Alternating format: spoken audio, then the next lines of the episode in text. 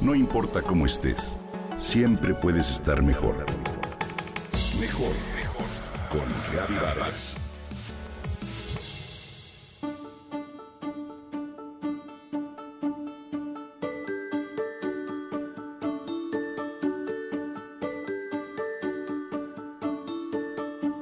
Muchos hemos escuchado de los beneficios de comer productos locales y de temporada.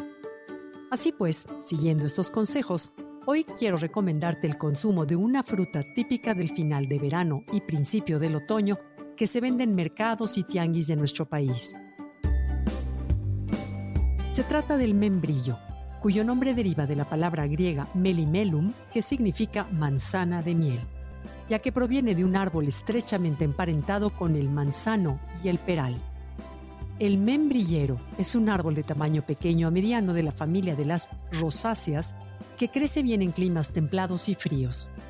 Es originario del Cáucaso en el sudoeste de Asia, el territorio de la antigua Persia, y hoy pertenece a Irán, Armenia y Turquía, en donde se cultiva desde hace varios siglos. En México, los principales estados productores son Durango, Zacatecas y Jalisco.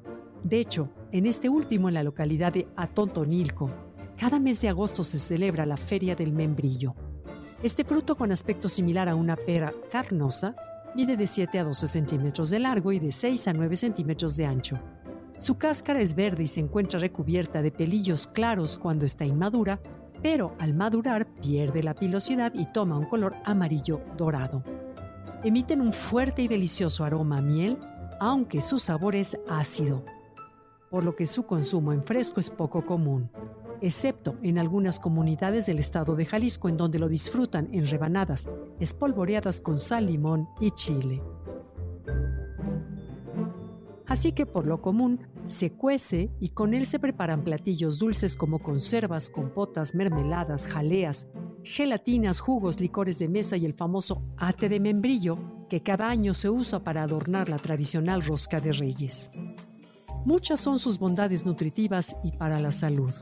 Es un alimento libre de sodio y grasa, con escaso contenido de azúcares y bajo aporte calórico. Su abundante fibra soluble, presente en forma de pectina y mucílagos, al contacto con el agua forman una sustancia voluminosa que retrasa el vaciado gástrico, facilita la digestión y capta sustancias nocivas, además de suavizar y ayudar con la digestión. Asimismo, es rico en minerales como potasio, calcio, magnesio, fósforo y hierro, así como en vitamina A, C, B1 y B2. Contiene también varias sustancias benéficas como los taninos que son astringentes y antiinflamatorios.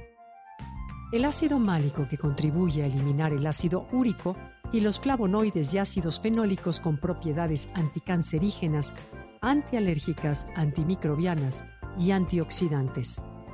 Gracias a todos estos compuestos, el membrillo se usa para cortar problemas de digestión, evitar la deshidratación provocada por náuseas, y reducir la cantidad de colesterol absorbido, potenciar los procesos depurativos, desinflamar la mucosa del intestino, disminuir la acidez gástrica y controlar la hipertensión arterial y reacciones alérgicas de la piel.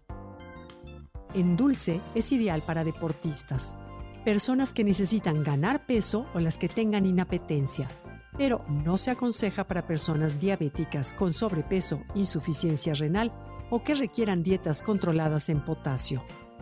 Por todo lo anterior, reitero el consejo de aprovechar todos los beneficios de las frutas de temporada, que en el caso del membrillo no solo nos permiten deleitarnos con deliciosos manjares, sino también mejora mucho nuestra salud.